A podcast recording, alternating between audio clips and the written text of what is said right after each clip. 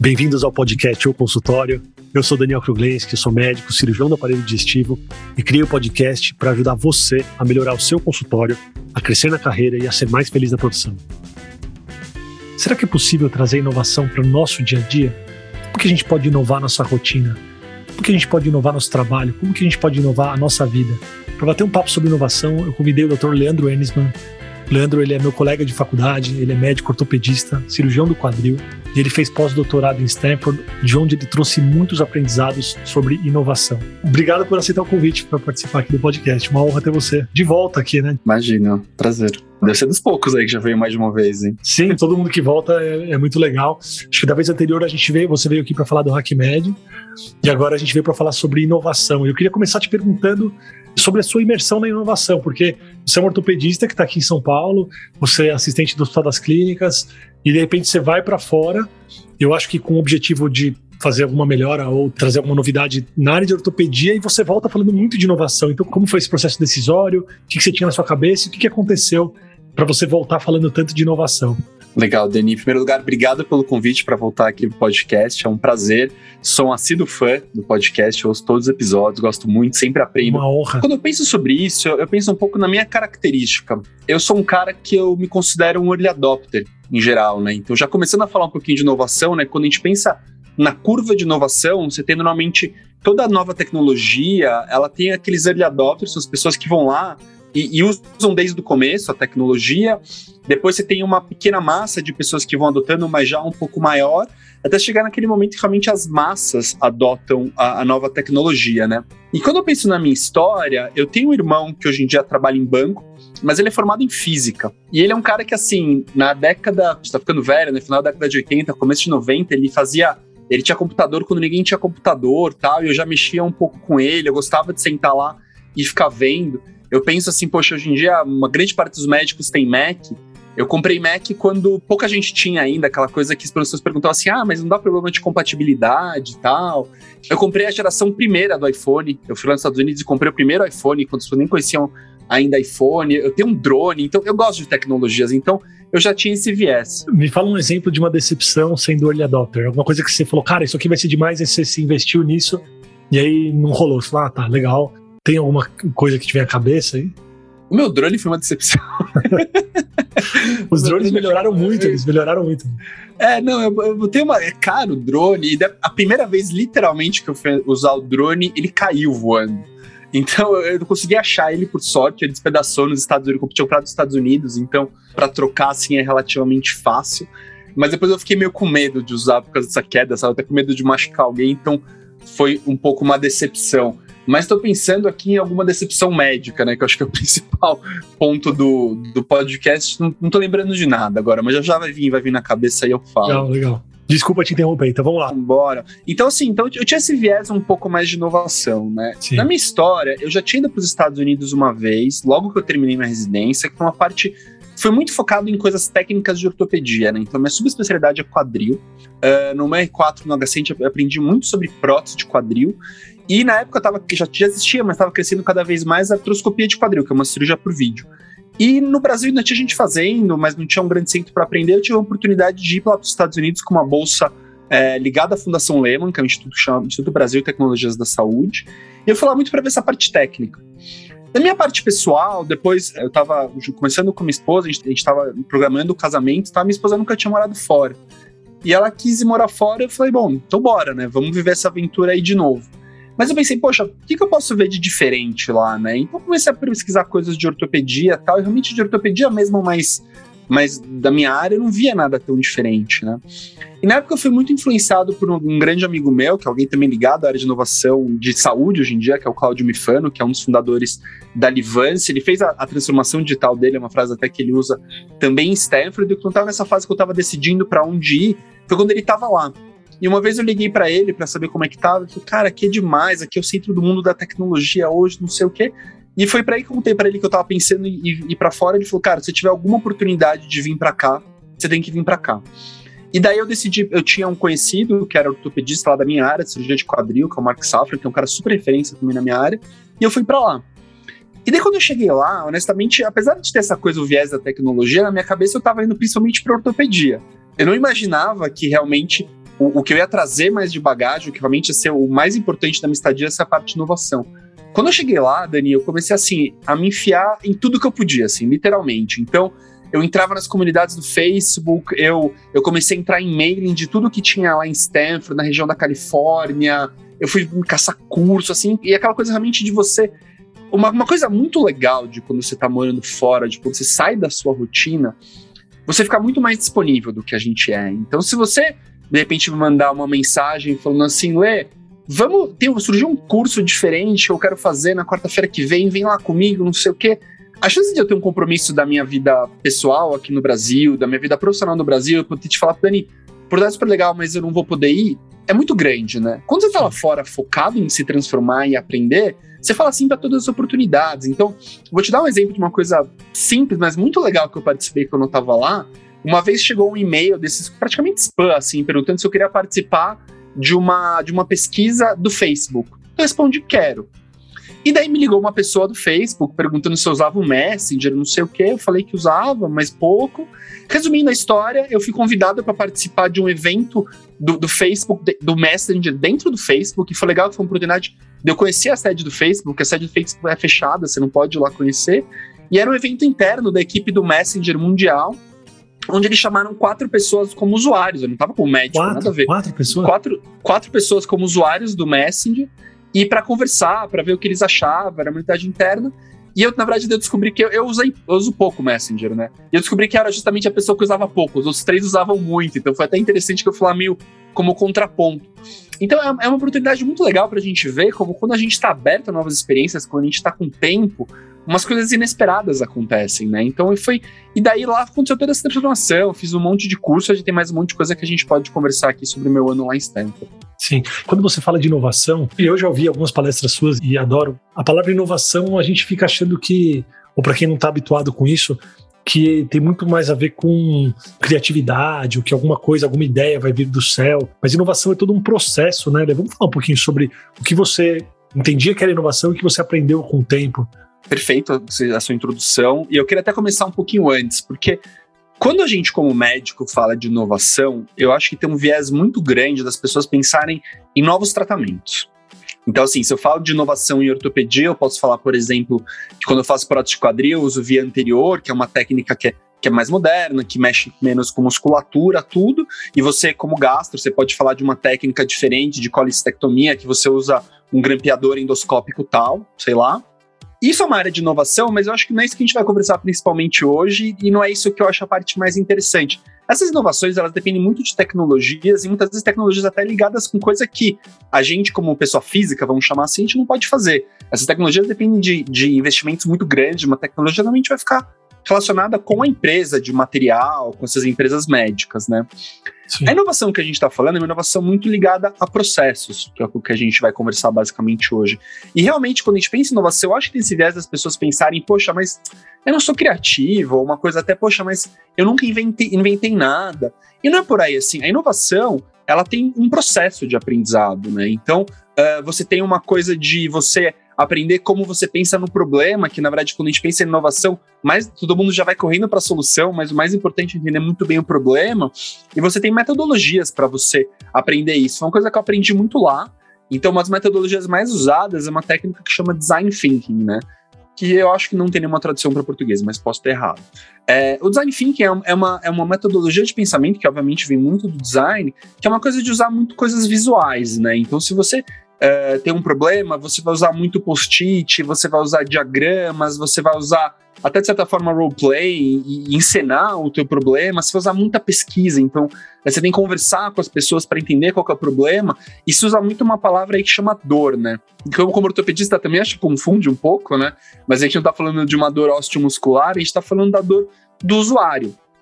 E aí, quando a gente está ligando isso na, na área da, da saúde, isso pode ser qualquer pessoa. Quando você está falando da dor, você pode falar da dor do paciente, da dor do médico, da dor do gestor, do, do gestor de um hospital, do gestor de um convênio. Tem diversas aplicações, entendeu? Isso é muito legal. Se alguém está ouvindo aqui o podcast e tem uma questão com o consultório, tem algo que angustia essa pessoa no consultório, ela tem uma dor no consultório. Né? Eu vou chamar de dor, e pode, de novo, pode ser qualquer coisa, pode ser desde o site da pessoa até um desgosto de atender um perfil de paciente ou o tipo de convênio que atende. Se a pessoa para e atacar essa dor com um certo processo, ela está inovando? Com certeza. Eu acho que assim, a gente tem uma outra definição que eu acho bem interessante de inovação, é que você tem as inovações disruptivas e as inovações incrementais, tá? Então, por exemplo, o que é uma inovação disruptiva? Então, por exemplo, eu falei que eu comprei o primeiro iPhone, o iPhone é uma baita inovação disruptiva. Na época, o celular, antes do, dos smartphones, ele era basicamente para você fazer ligação e começando mensagem de texto, né? Hoje em dia você tem o celular é a nossa vida, é tua máquina fotográfica, ele é como você se comunica, ele é como você mexe no banco, ele é tudo. Então isso é uma baita inovação disruptiva. Mas você tem várias inovações incrementais. Inovações incrementais são aquela coisa que muda um pouquinho a sua vida, mas você mal percebe que ela existe, entendeu? Então, sei lá, eu tava pensando esses dias como as telas touchscreen melhoraram, né? Pensa antes do, do iPhone de novo, uh, as telas elas eram ruins. Lembra quando a gente era mais novo e começou a tela touchscreen, elas funcionavam mal. Quando a gente olha pro celular, a gente não pensa na tela touchscreen, entendeu? Uma vez eu tava lendo justamente sobre inovação, li muito livros quando eu tava lá, e eu descobri que tem um cara que inventou um negócio que quando você tá fazendo, você tá rodando a tela do celular, o scrolling, né? Que você faz um, um apertão mais forte, ele roda mais, e se você faz mais fraco ele roda menos. Pensa que é uma coisa que muda tanto quando a gente está no dia a dia no celular, mas como isso alguém foi lá e desenvolveu. Trazendo para a área médica, então, por exemplo, uh, se você pega e a primeira pessoa que foi lá e fez uma, desenvolveu a cirurgia laparoscópica, que parou de abrir as pessoas e fazer com câmera, isso é uma baita inovação é, disruptiva. Isso muda todo, todo o processo para você quando você vai operar uma pessoa. Agora, pensa assim: se você tiver lá um curativo melhor, se você tiver uma técnica que depende do paciente, em vez de ficar um mês de cama, ele fica uma semana. São inovações que não são tão revolucionárias e mudam bastante. Trazendo para o consultório. Então, por exemplo, até eu, eu vi recentemente, eu tenho um dos últimos episódios com o meu xará, com o Leandro, psiquiatra, né? E ele comentou uma coisa que eu tenho a mesma coisa hoje em dia. Ele falou que hoje em dia a secretária dele não está mais fisicamente no consultório dele, na verdade, ele até está morando em outra cidade. Eu não moro em outra cidade, mas a minha secretária também está trabalhando da casa dela, entendeu? Que é uma coisa que quando eu falo com alguns pacientes hoje em dia, eles, hoje em dia menos agora, né? Mas no começo eu achava muito estranho. Mas cadê a tua secretária? Ela não tá aqui. Isso é muito bom para No meu esquema, ainda eu atendo mais de um consultório. Como seria? Ela andaria comigo pelos lugares, entendeu? Isso é uma possibilidade. Eu acho que a gente não tá acostumado, e até entra muito do que você faz aqui no trabalho é, com o podcast, com as mentorias, a encarar o nosso consultório Uh, seja se você tem um consultório realmente só seu, que você está lá e trabalha num lugar só, seja como eu, que alugo de um hospital, alugo de um serviço uh, de aluguel de consultório, a pensar nele como uma empresa.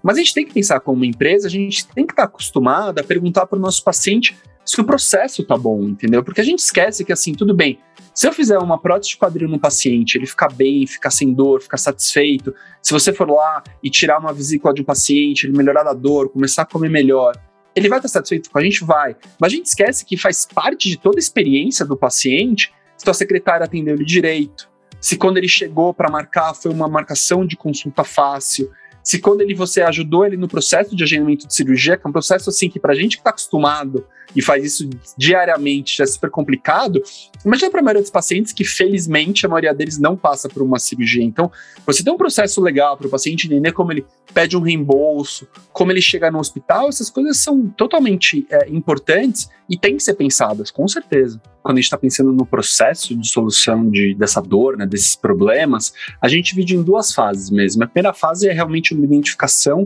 melhor do problema e, e, daí é muito legal essa fase, porque realmente a gente faz um, uma pesquisa muito profunda sobre aquele problema, entendeu? Tem uma frase também, usando citações, né, que é bem legal, que é do fundador do Waze, que honestamente esqueci o nome agora, que ele fala assim: apaixone-se pelo problema e não pela solução. Quando a gente está falando de inovação, é muito comum a pessoa vir falar com a gente, quando teve uma ideia, falar assim: eu tive uma ideia de um aplicativo para tal.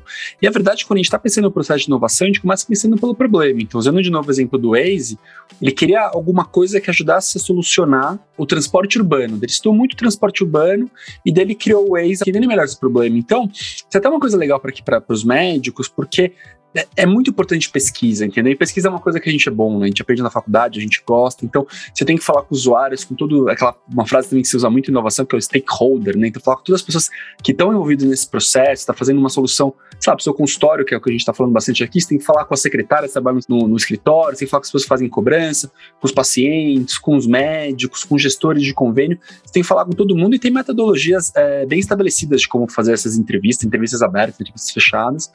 Daí, quando você tá, pensa que está satisfeito com entender o problema, daí sim você vai pensar na solução.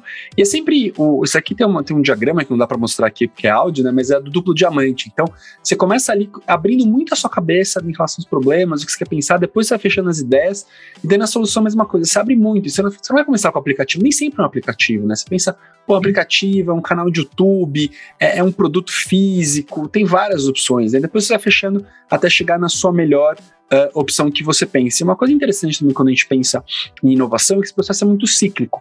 Então, se em algum momento você está avançado na, na fase de, de solução do problema, mas você percebe que você tinha errado alguma premissa no problema, que é uma coisa que pode acontecer, você para, você para de pensar no que você está querendo resolver, na, na, solução em si, e volta a pesquisar o problema. Isso é super importante. Uma outra frase que é bem comum em inovação é fail fast, né? Ou seja, fale rápido, fale rápido.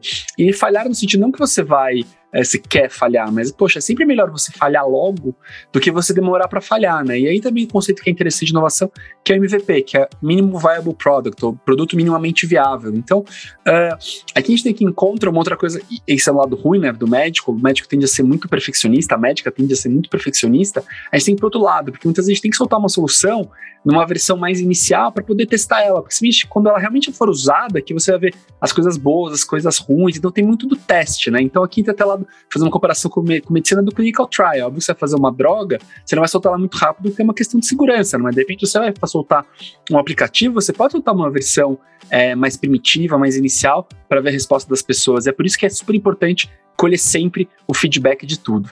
Você já pensa instintivamente nos processos que você tem no dia a dia ou você para e faz o design thinking das coisas que aparecem para você aí na sua rotina? Legal, tem, tem um pouco dos dois, assim, com certeza. Então, assim, eu acho que uma coisa que eu gosto de falar sempre quando a gente entra no mundo da inovação, né, é que o mundo da inovação é um mundo muito otimista. Então eu acho que assim, você começa a ver muitos problemas, mas em vez de encarar esses problemas como problemas, você começa a encarar como oportunidades de melhoria. Então você liga essa chavinha e você passa o dia inteiro olhando para algumas coisinhas e pensando, cara, isso devia ser assim, aquilo devia ser assado, tal. Mas com certeza você ter momentos onde você para e pensa efetivamente é super importante. Daí você tem que juntar a sua equipe, assim, querendo ou não. É óbvio que a equipe de um consultório é, é super pequena, eu tenho duas secretárias, mas você parar e conversar e ver, olha, o que está indo bem, e o feedback dos pacientes, né? Assim, eu costumo perguntar para meus pacientes, olha, o processo de agendamento da consulta foi fácil? Você teve algum problema? O processo de agendamento da cirurgia foi tranquilo? Você ficou com dúvidas? E daí, entre as oportunidades de inovação também, aqui a gente está falando do consultório, uh, inovações meio paralelas, né? De você ser uma pessoa que está fazendo coisas de maneiras diferentes, né? Então, por exemplo, uh, você tem o podcast aqui do consultório, que é uma coisa que não é diretamente ligado ao paciente que você está atendendo, mas é uma coisa que indiretamente ajuda muito seus pacientes, né? Porque você está aqui, você está aprendendo, você está discutindo, você está pensando, entendeu? É, a gente já teve uma vez uma conversa numa live sobre Instagram sobre mentoria, uh, e eu acho que mentoria para mim é uma coisa muito assim, entendeu? Quando eu tô lá com os residentes fazendo uma mentoria, é um momento onde eu tô pensando na minha vida, assim, profissional, entendeu? Eu tenho certeza que você aqui, durante a gravação do teu episódio, deve ter sido vários insights já pro teu consultório que você para para pensar, entendeu? Então, às vezes você não precisa ter uma coisa formal de você fazer. A gente é uma empresa, mas é óbvio que a gente não é uma empresa gigantesca e burocrática. A gente não precisa fazer um final de semana que vai todo mundo para um hotel e ficar pensando. A gente não precisa fazer isso. Mas você continuar, ficar pensando constantemente uh, é super importante e imprescindível, até eu diria. Sim. E eu digo mais, eu sinto que esse drive de inovação mesmo. Então, é legal que você trouxe isso para o dia a dia, inclusive aqui do podcast, porque o pensar semanalmente no que eu vou fazer, como posso melhorar, é inovação. Eu nunca tinha encarado como uma inovação, mas é inovação. Quando eu estou falando de inovação para as pessoas, eu falo que assim, eu tenho uma história que eu gosto muito, que é de um, de um colega nosso, que eu lembro que quando a gente era R1, já faz algum tempo, as prescrições lá no HC ainda eram todas manuais, escrevia mesmo ali, manualmente, né, na caneta. E ele fez um esquema lá de pegar as, as, as impress uma impressora que já tinha lá na enfermaria, e fazer imprimir as prescrições que ele fazia no Word, uma coisa até meio tosca, mas funcionava muito bem. Isso é uma baita inovação, entendeu? Isso é uma baita inovação porque quando a gente está pensando em inovação também, a gente, a gente não está pensando só em abrir a próxima Apple, o próximo Google, o próximo Tesla, que é uma empresa que vai virar, virar bilhões de dólares. A gente está pensando em inovação no micro, entendeu? É você no teu consultório, mas pode ser você como residente dentro da tua residência. Então, eu trabalhei recente, faz uns dois anos, com uma, uma residente do oftalmo que ela queria melhorar o ambulatório de oftalmo lá do HC, que ela achava que a parte de tava, tava sendo muito, tinha muito atendimento, que não tinha uma parte educacional legal. E a gente fez um design thinking pensando em como melhorar esse ambulatório, entendeu? Então pensa se todo mundo tivesse esse drive de tentar melhorar o que tá perto, aquelas coisas meio utópicas que a gente fala um pouco, mas pensa, poxa, é aquela coisinha, né? Se cada formiguinha fizer o trabalho dela, a gente chega num mundo melhor, né? Então por isso que eu acho importante. Não, é muito legal. E, e você trazendo esse exemplo do ambulatório, teve alguma palestra que eu fui dar e veio uma médica vascular, e eu acho que era o ambulatório do HC. E ela falou para mim, falou, a gente tem um problema enorme, porque fica uma fila gigantesca de pacientes que marcam a consulta só para checar um exame, um coagulograma, para ver se o coagulograma tá ideal aí, a anticoagulação da pessoa. Então, falou, meu, será que não existiu algum jeito da gente fazer isso com os pacientes do SUS, para essa fila andar, para não ocupar um espaço de uma consulta só para checar um exame que você fala, ah, tá normal, pode voltar aqui dois meses? Então, isso aí é inovação. É, eu acho que uma, uma coisa que a gente ouve muito brincando, mas é muito sério, que a pandemia obviamente teve zilhões. Eu sempre fico com medo de falar essas coisas para alguém pegar fora de contexto, né? Mas a pandemia teve um lado positivo de uma disrupção digital enorme, né? Então, por exemplo, a gente também lá na ortopedia tem muito paciente que vem anualmente para ver o raio-x da prótese para ver se está tudo bem, se não está desgastando, que é uma consulta super rápida que poderia ser feita como telemedicina, nunca foi feita e agora a gente começou um projeto piloto de fazer por telemedicina, entendeu? Então pensa, poxa, hoje em dia, querendo ou não, o raio-x é um arquivo digital, você pode mandar para a pessoa se ela não tiver queixa nenhuma, Ótimo, maravilha. E pô, você pega e pensa num serviço de SUS como HC, mas em todas as capitais do Brasil são assim, tem pessoas que viajam centenas de quilômetros para aquela consulta, né? Então você tirar o deslocamento tirar o custo para o sistema, né? Porque muitas pessoas vêm de ambulância, paga pelo Estado também. Então, pensa o tanto de otimização que você está trazendo para o sistema com isso. Eu acho fantástico. É, eu acho incrível também. E isso, cara, melhora a vida das pessoas. Acho que eu cheguei a comentar com você depois de uma palestra que eu assisti, numa palestra sua, que em 1917, mais ou menos, 1920, o chefe do Serviço de Marcas e Patentes dos Estados Unidos, ele disse que tudo que tinha para ser inventado já tinha sido inventado até aquela época, porque tinham muitas invenções.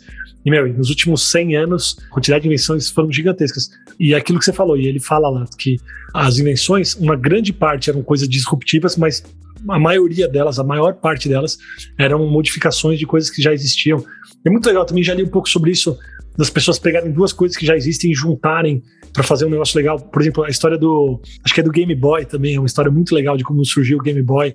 Que o cara viu alguém mexendo numa calculadora e pensou num desenho e juntou e fez o Game Boy. Então, assim, é muito legal. A história de inovação é muito legal. Uma coisa que, quando você tá falando sobre das patentes, eu acho muito legal que é difícil às vezes para as pessoas saberem o que elas querem, né? Então, se você pensar, por exemplo, uma das frases mais famosas de inovação, uma frase do Ford, né? Que fala que se perguntasse para as pessoas o que elas queriam, elas falariam que querem cavalos mais rápidos, né? Ninguém tinha ideia do cavalo, né? Então, às vezes é por isso que você tem que ver a dor da pessoa e não necessariamente você vai fazer exatamente o que, ela, o que aquela pessoa quer, né? Cara, esse exemplo que você dá do cavalo é um dos exemplos mais legais que eu já ouvi, assim. Porque a pessoa fala que é um cavalo mais rápido e ela tem razão porque é o que ela conhece na época. Eu até achei o dado aqui, ó. De acordo com esse oficial da patente de marcas do, dos Estados Unidos, cara, nos últimos 50 anos, cresceram as patentes dos Estados Unidos de 50 mil para mais de 325 mil, sabe? Então é muita invenção. E o que é muito legal também disso daí é, é você ver que, assim, tem invenções que a gente não imaginava que iam ser, ser feitas, e delas vêm, mudam muito a vida, mas ninguém nem dá muita atenção para ela e a gente vai embora. Um exemplo disso é o fax. Você pensar assim, quando você vê os filmes futuristas de antes surgiu o fax, ninguém pensava no negócio que ia sair papel assim do outro lado e copiar ele veio, transformou muita coisa. Eu, eu vejo bastante outros episódios você, você xingando o fax na hora de marcação de, de cirurgia, que quando você começou a marcar cirurgia quando tinha de fax. É, é, é. E realmente o fax tinha o lado da definição ser muito ruim. Mas exatamente, agora nesse momento ele já tá indo embora, ninguém mais usa fax hoje em dia. E foi uma coisa muito revolucionária. No Jetsons não tinha? No Jetsons não tinha.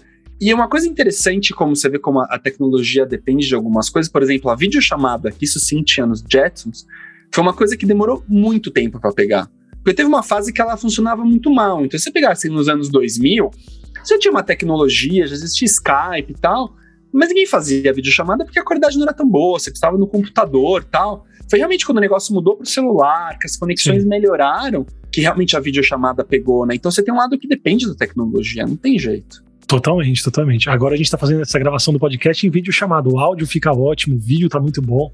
Isso é incrível. Olha, a gente está falando sobre inovação, mas você acha que todo médico precisa ser imerso em inovação? Existe espaço para um médico ainda mais clássico? Perfeito. Essa é uma pergunta que me fazem bastante, Dani. E a resposta para mim é sim, tem espaço sim. Eu acho engraçado que hoje em dia, eu acho que até existe uma pressão ao contrário, né? Se antes a gente não tinha pressão nenhuma para fazer inovação, para saber de tecnologia. Hoje em dia parece que tem uma obrigação de você fazer essas coisas, entendeu? Tem uma história que eu acho muito legal, que o Matheus, que é um aluno que ajuda a gente no nosso podcast, Muito Além do GES, uma vez conversando sobre especialidades e tal, ele comentou assim que ele pensava até em fazer radiologia, mas ele falou, puxa, mas eu não sei programar muito bem, eu não gosto de programar, então acho que não posso fazer radiologia. Eu pensei, peraí, calma lá você não precisa saber programar para ser radiologista. Acho que é, é, é, um plus, assim, né? Você, talvez você pode é, se diferenciar, fazer coisas legais se você fizer é, programação, mas eu não acho obrigatório. E a mesma coisa acho que vale para todas as áreas, entendeu? Então, eu dentro da ortopedia eu gosto muito de impressão 3D, por exemplo, uma coisa que eu tenho estudado bastante, mas eu não acho que todo ortopedista precisa saber impressão 3D, né? Eu acho que, felizmente, é, tá, acho que as pessoas que ouvem aqui estão no Brasil, né? Mas o mundo, o Brasil é muito grande, tem espaço para todo tipo de médico, né? Então, eu acho que, assim, você tem que procurar ser uma coisa que você gosta. Não acho que as pessoas devem se forçar a coisa que elas não gostam. Sim. É, ainda mais quando você tá feliz na sua rotina, tá dando certo, você se forçar para algo que você não gosta, e isso vale para tudo, tá, pessoal? Até para mídias sociais, para site. É legal ter? É legal. Ajuda, pode ajudar, mas você está feliz no seu consultório, você tem as suas indicações, ou você atende um convênio, você trabalha no hospital, você dá seu plantão, sei lá, para as diversas medicinas que a gente tem dentro da, da medicina global, você está feliz e o negócio funciona, você não tem obrigação de inovar, obrigação de fazer uma coisa diferente. É importante falar também isso aqui. Essa pressão contrária é uma pressão que existe mesmo. Eu acho mídia social o exemplo perfeito que você falou, né? Não se deixam ceder essa pressão, façam se vocês gostarem. Uma pausa na nossa conversa para avisar que você pode tirar dúvidas, mandar sugestões, fazer perguntas ou continuar discussões que a gente tem aqui no podcast lá no Instagram, no arroba dr.danielkruglenski. Eu vou ficar muito feliz de receber uma mensagem sua por lá. Então é arroba dr.danielkruglenski. Agora vamos voltar para nossa conversa. Leandro, talvez seja uma pergunta meio difícil para você responder.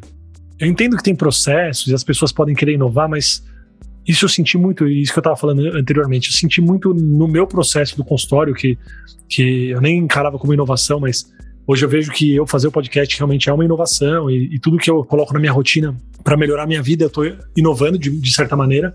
Isso eu tenho a impressão de que vem muito mais pela pessoa que eu sou do que por um processo que me ensinaram. Eu queria perguntar para você assim, quais foram os cursos que você fez? Quais foram as coisas que você leu? O que fez a diferença para você se tornar essa pessoa que você é hoje em relação à inovação, em relação ao jeito de encarar a medicina, a sua vida? O que, que impactou e o que, que te, foi te embutindo esse drive que você tem hoje? Minha grande mudança realmente foi lá em Stanford. Então lá eu fiz dois cursos que acho que foram os mais marcantes para mim, que foi um curso de design thinking, que era um curso dentro da escola de design de Stanford, que era um workshop super de três dias que era um design thinking voltado para pesquisa científica. Então foi super interessante que era ligado com o que eu estava fazendo lá, que foi lá a primeira vez que eu tive contato com, com o design mesmo. A segundo curso que eu fiz, que foi muito transformador para mim, foi lá em Stanford também. Uh, Stanford foi onde se criou uma metodologia que se chama Biodesign, que é justamente o design thinking aplicado à área de saúde. Eles têm um livro que eu recomendo para quem quiser ler, é um livro texto desses bem acadêmicos, um calhamaço, chama Biodesign, mas ele é um livro incrível que é a base desse curso que eu fiz. Então, para mim, isso foi muito transformador para entender essa mudança que estava acontecendo na saúde, e esse curso era, era demais, assim, realmente via gente da Apple falar com a gente, veio fundadores de startups falar com a gente, então foi uma coisa muito transformadora, foi lá que caiu a ficha para mim desse, desse mundo do. que é uma coisa também que as pessoas confundem bastante, que é empreendedorismo com inovação, entendeu? Então, na verdade, até agora a gente estava falando muito de de inovação dessas coisas até menos disruptivas, mais incrementais e no dia a dia mais pessoa física, vamos chamar, mas obviamente isso é muito relacionado também com o empreendedorismo, inovação na parte de business também, entendeu? E esses cursos foram muito, muito marcantes para mim. Agora, puxando um pouco a sardinha para o meu lado, né? A gente já, já conversou sobre isso aqui em outro episódio. Quando eu voltei, eh, eu sou um dos fundadores do Hack Médio, que é justamente uma iniciativa que visa desenvolver isso e fomentar isso no Brasil. Então, realmente, a gente tem cursos para quem estiver interessado nesse mundo de inovação e empreendedorismo que justamente ensinam essas coisas. A gente tem uma metodologia que é baseada lá com, no, no, no Biodesign de Stanford, que tem coisas também que a gente puxou é, do MIT, que o Cauê, que é o nosso, o nosso fundador e CEO, também ficou lá no MIT, num grupo chamado MIT Hacking Maths. Então, a gente tenta juntar tudo isso que a gente viu e que a gente aprendeu numa metodologia nossa também adaptada ao Brasil. Então, de novo, como você perguntou, é, tem muita coisa legal para ver. E, e, um detalhe aqui que eu acho importante também, como você tinha comentado da questão da se a pessoa ela nasce inovadora ou não, eu queria recomendar um livro aqui, que foi um dos livros mais legais que eu li no ano passado, que é o livro Think Again, Pense de Novo, do Adam Grant. O Adam Grant ele é um economista lá de, de Wharton, uma das principais faculdades americanas, e ele e nesse livro ele explora é, como é importante para as pessoas mudarem de opinião. Então, se a gente vê, assim, acho que a gente ainda mais que é, que é médico, uma mentalidade conservadora, é, eu acho que se valorizava muito você ter as mesmas opiniões e era quase visto de uma maneira ruim você mudar ao longo da sua vida, entendeu? E acho que hoje em dia se mudou muito isso. Com o aumento da expectativa de vida, a gente muito provavelmente vai ter uma, duas, três carreiras ao longo da nossa vida. É, eu tenho uma sensação que se você falasse para mim, eu ia falar 10 anos, mas na verdade eu ia falar 5 anos, que eu ia estar um cara tão envolvido com inovação, que eu ia ter um podcast, que eu ia ter um canal de YouTube, são coisas que eu ia falar, cara, você tá louco, entendeu? Isso não tem nada a ver comigo. E eu mudei, e eu fico feliz de mudar, entendeu? Acho que de repente, eu espero que se a gente gravar um episódio novo daqui cinco anos, em 2027, que eu te fale de coisas novas que eu tô fazendo, entendeu? E animado e aprendendo. E é assim que eu quero viver toda a minha vida, entendeu? Então, eu acho que de repente, recomendo para as pessoas lerem esse livro, Think Again, ou Pense de Novo, para de repente ver horizontes novos, entendeu? Acho que a gente tem que mudar, a gente tem que evoluir, e isso é muito bacana, é muito legal a sensação de estar aprendendo alguma coisa nova. É maravilhoso. Enquanto você foi falando, eu achei que você fosse dar o exemplo que eu ia te falar agora, que eu penso que se a gente conversasse com nós mesmos no segundo, terceiro ano da faculdade, Nossa. eu pensando na minha cabeça, não, faço, não, não fazia ideia de que eu ia fazer o que eu faço hoje, assim, do jeito que eu faço hoje. Minha cabeça era, meu, vou me formar para fazer uma especialidade e aquilo que eu vou fazer para o resto da minha vida. E olha como, como, são as coisas, né? Como as coisas mudaram. Então foi muito legal você dar esses exemplos. E, e esse exemplo futuro também é muito legal. Muito provavelmente a gente vai fazer coisas que a gente ainda não imagina e é legal ter essa cabeça aberta para as coisas novas. Para quem é ortopedista, pessoal, o Leandro tem um podcast chamado Muito Além do Gesso. Na verdade, serve para todo mundo, né? Vocês falam sobre medicina, vocês falam um pouco sobre tudo que a gente fala aqui também no podcast O Consultório e também tem bastante tema voltado para ortopedia. Você quer falar um pouquinho sobre podcast, Lê? Quero, quero sim. Eu sou um ávido consumidor de podcasts, então é, eu ouço muito podcast e eu sempre pensei que tinha um espaço para para fazer um podcast sobre ortopedia. Né? Até inclusive a gente está falando sobre inovação, tem podcasts muito bons sobre inovação também. Eu, também sou, sou host, do, sou apresentador do podcast do HackMed, onde a gente fala especificamente sobre inovação. E tem outros que eu acho muito bom, como o do Zero ao Topo, que é um brasileiro. Tem outro que chama How I Built This, que é um americano, que são todos sobre empreendedorismo e inovação, que são bem legais. Então eu sempre quis ter um, ter um podcast sobre, sobre é, ortopedia. E daí, por coincidência, eu, Noel e o André, que somos apresentadores, a gente estava numa cirurgia logo no começo da primeira onda, ali em 2020, acho que era abril de 2020, e conversando naquela fase que tá todo mundo, imagina, consultório parado, a gente tava naquela cirurgia que era uma urgência, mas tudo parado, e falando, poxa, a gente vai fazer algum projeto diferente, não sei o quê. E eu falei pra eles assim, ó, acho que a gente podia fazer um podcast. E era engraçado que, assim, uma vez eu já tinha feito um brainstorm, assim, no podcast. Eu já tinha feito assim, feito um documento de, de, no Google Drive com ideias de temas, como seria a apresentação. Eu já tinha pensado até no nome, eu já tinha o um nome muito além do gesso. E daí eu mandei para eles, eles adoraram e a gente começou a gravar. E tem sido muito legal. A gente já tem 40 episódios gravados. O Daniel já participou com a gente do último, inclusive do 40. E tem sido uma oportunidade muito legal de, como eu te falei, que eu imagino que você que você aprende, eu falo porque eu aprendo muito nos episódios e tocar em temas que não se fala muito, né? Então, o ortopedista fala muito sobre as classificações de fratura, sobre tratamento, sobre as cirurgias. Ninguém para para falar sobre sobre racismo, ninguém para para falar sobre como ganhar dinheiro no consultório, ninguém fala como é que é mudar de cidade, a gente já teve programa sobre esse aspecto, como é ser médico militar. Então, assim, tem sido barato fazer e é muito legal ver a troca. Então, a gente teve recentemente o Congresso Brasileiro de Ortopedia em novembro, que acho que foi naquela janela que as coisas estavam um pouco melhor de Covid, então foi presencial. E foi muito legal andar no congresso e ter gente que veio falar, veio falar com a gente, poxa, eu ouço teu podcast, gosto muito, veio tirar foto. Então, tem sido uma experiência muito legal. Convido os colegas a assistirem. Como você comentou, acho que tem alguns temas que realmente são muito focados para quem se interessa por ortopedia, mas acho que tem vários que pode ser interessante é, para médicos de todas as áreas.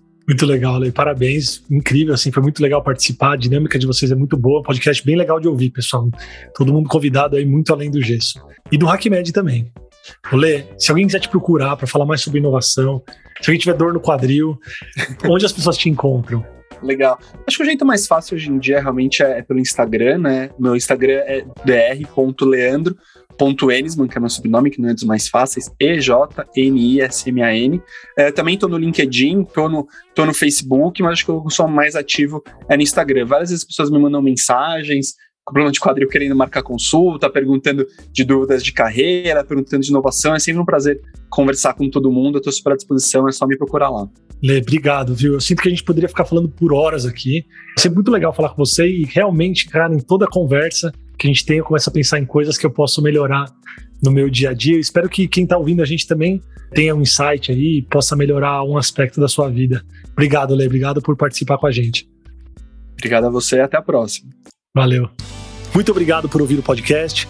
Se você gostou desse episódio, compartilha com os amigos e não esquece de clicar no botão seguir na sua plataforma favorita para você receber todas as novidades do podcast ou consultório. Até a semana que vem.